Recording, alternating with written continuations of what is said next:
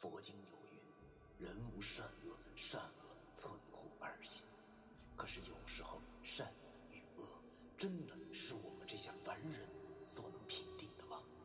而什么是善与恶？难道就真的没有两全之法了吗？那些被现代社会定义为迷信的事物，他们很多和我们一样，同样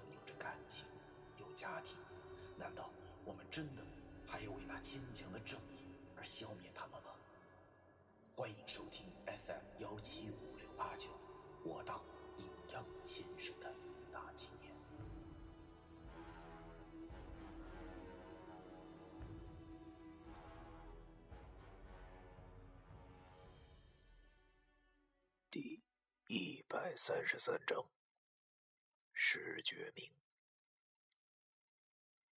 他确实是个人。活生生的人站在我和老易的眼前，我俩有点不知所措。既然从他嘴里能说出“妖怪”这两个字说明他也不是什么等闲之辈。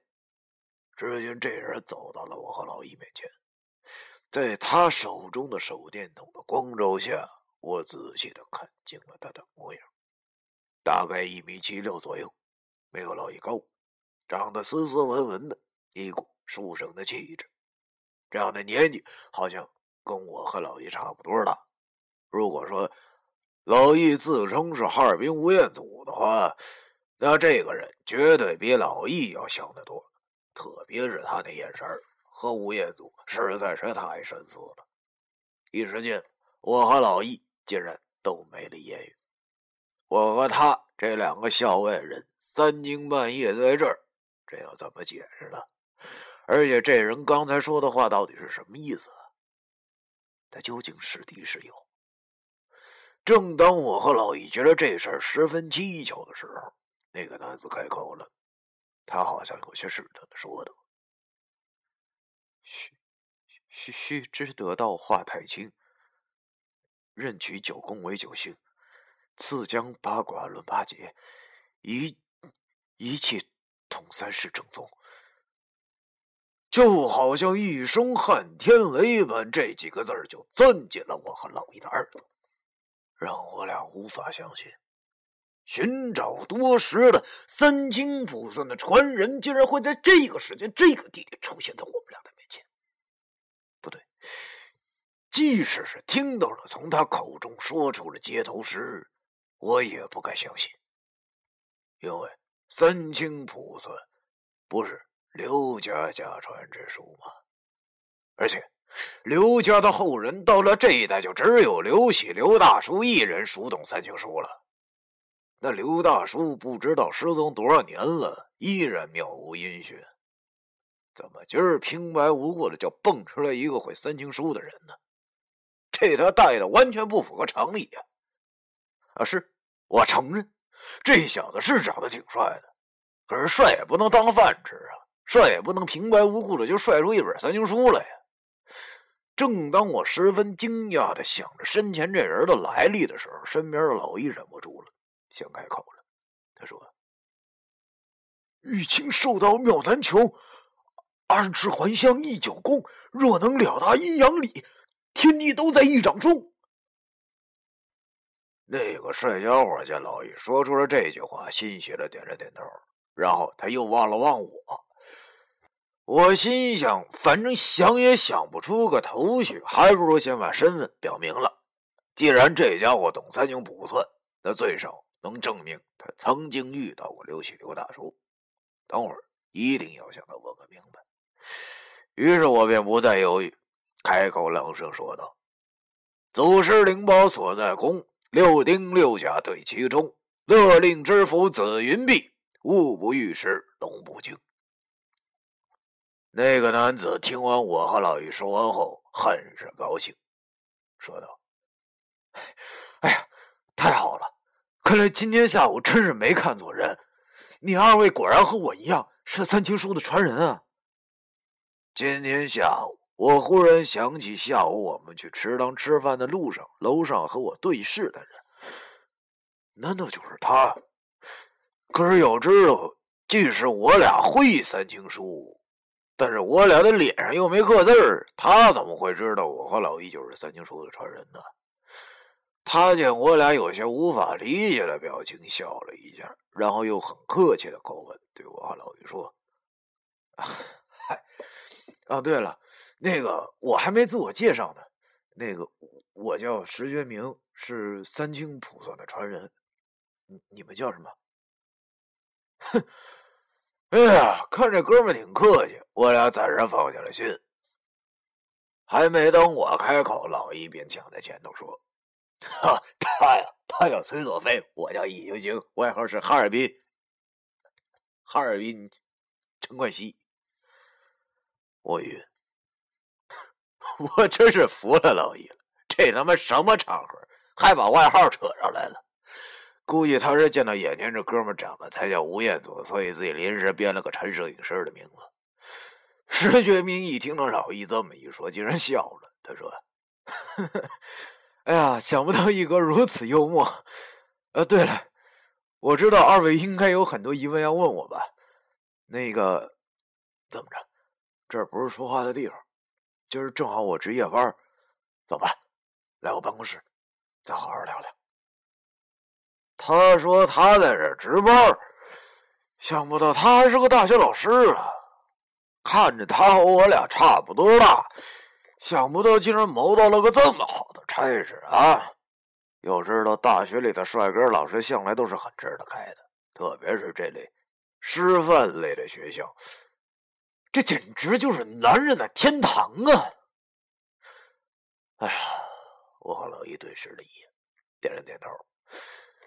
他说的也对，这黑漆漆的，实在不是说话的地方。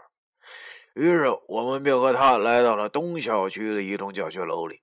三楼一个屋子，还亮着灯。石觉明把我和老易请进了屋子里，想不到还挺整洁的。要说这大学老师的待遇还真不错啊，要啥有啥，典型的白领小资生活。石觉明搬出来两个椅子，让我俩坐下。我刚坐下，便再也忍不住了，就问他：“石，石老师，哎。”不是那个，您能告诉我，您这三清卜算是从哪儿学的吗？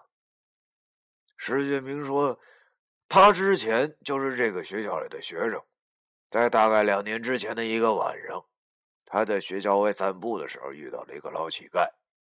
那个老乞丐的精神好像不怎么好。石觉明见的老乞丐都一把年纪了，还在垃圾桶里翻东西吃，便发了善心，拿出了十块钱给那老乞丐。可那老乞丐死活不要他的钱，反而口齿不清的对他说：“我饿了，我饿了，哎，想想吃白面大包子。”听老乞丐说这话，石觉明就肯定了这乞丐脑子有问题。要是放在普通人身上的话，一定会一走了之，不再跟这种脏汉费口舌。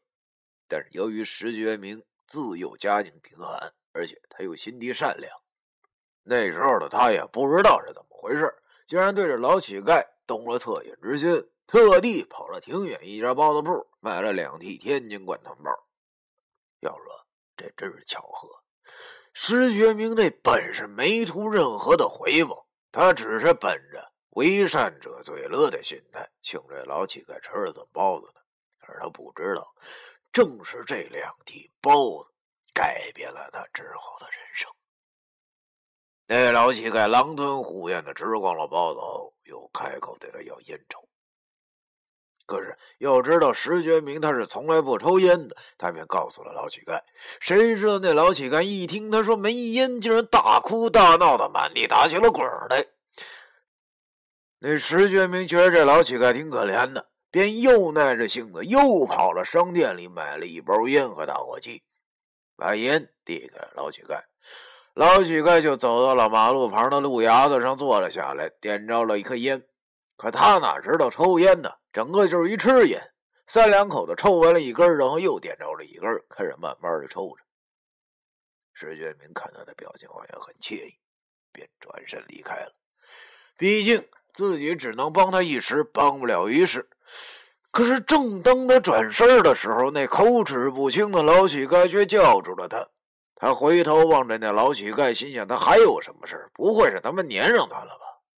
那老乞丐口齿不清的对他说：“啊，来，过来，过来，给你，给你看，好东西。”石觉明心里纳闷啊，这老乞丐有什么好东西啊？但是他不好扫这可怜老人的面子，便又回去了。只见那老乞丐从衣服里拿出了一个脏兮兮的油纸包，小心的打开后，里头竟然是一本很破旧的古书。石觉明觉得挺好奇的，就把那书接了过来。只见那书的封面上写了一行大字三经不依天书。”由于石觉明是中文系的，而且还是个高材生，所以啊，他看这种古书并不是很吃力。他翻开了那书，见上头记载的满是天干地支之类的东西，可是他也看不懂啊，就挺奇怪，这到底是什么书？而这时，那老乞丐开口了，对他说：“挂挂炉吊吊药引，落凡石觉明，是是。”石觉明，多谢你的包子了。石觉明见这老乞丐居然知道他自己的名字，顿时大吃一惊，问那乞丐：“你、你、你怎么知道我名字的？”只见那老乞丐手指着石觉明手中的那本古书，口齿不清的又说道：“书。”书学会了，什什么都知道。嗯，你想不想学？本来这本卜算之术，在石觉明眼中，完全就是那些江湖骗子们骗吃骗喝的手段。恐怕我们都这么想过，不过当时他第一次见面的老乞丐竟然能说出他的名字时，顿时他惊呆了。他呆呆的望着这本书，好像有什么魔力般的被吸引了。要知道，这种东西对普通人的诱惑力实在是太大了。谁不想什么都知道啊？他觉得这老乞丐虽然口齿不清，但是出口成章，定是传说中的那些高人。出于好奇心，他便带着那老乞丐去洗澡，然后又拿了自己的几件衣服给他穿，并用自己的奖学金在学校旁边的旅店租了个房间让他落脚。从此，他便拜那老乞丐为师，学习三清卜算之术。那老乞丐说：“石觉明前世是上天炼丹用的药引子，因为往炼丹炉里放时不小心掉落了凡尘。”所以他天生聪慧，十分适合学习这卜算之法。而石觉明也不负那老乞丐的希望，仅用了半年的时间，便已经可以进入三清书的境界了。可是，直到他学的差不多的时候，竟然被自己算出了五弊三缺的事情。他知道自己缺的是什么，于是十分的懊恼。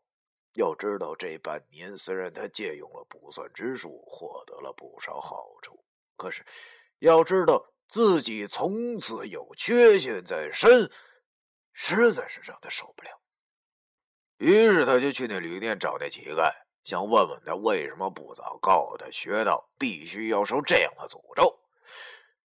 可是等到他到旅店时，才发现那老乞丐已经早就不见了踪影。只怕是那老乞丐早就已经算准了他回来找他了吧，所以就先跑了，留下石觉明自己一人发呆，不得不接受这个命运。讲到这里，不用我再多说，大家也应该知道那个老乞丐是谁了。没有错，他就是我那命苦的傻子大叔刘七。我听石觉明讲到这里，边有些明白了。原来是这么回事啊！要说这哥们也挺倒霉的啊，这真是两屉包子引发的血案呢。于是我又问他：“那后来呢？”第一百三十三章，